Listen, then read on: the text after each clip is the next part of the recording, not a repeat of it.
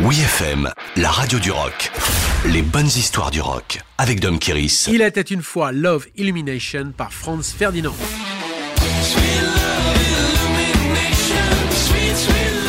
Après quasiment dix ans de flamboyance et trois albums phares qui ont illuminé les années 2000, Franz Ferdinand, au bord de la rupture, s'accorde un break de deux ans sans tourner ni faire de disque.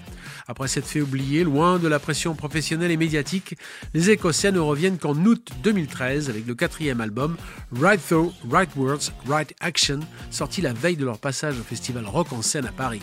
Pour l'occasion, ils sont conviés à WeFM pour un set acoustique mémorable. Durant l'interview, Alex Capranos, toujours aussi gentleman, n'évite aucune question et nous raconte l'état d'esprit positif qui émane du disque. Les chansons reflètent la bonne humeur qui se dégageait des séances de travail. On ne s'est jamais senti aussi heureux au sein du groupe. Même en version acoustique, le riff de Love Illumination est d'une efficacité redoutable. C'est le genre de chanson que l'on retrouve dans les manuels pour apprendre à jouer de la guitare, s'amuse le guitariste Nick McCarthy à propos du riff composé par Alex Capranos, le chanteur-guitariste.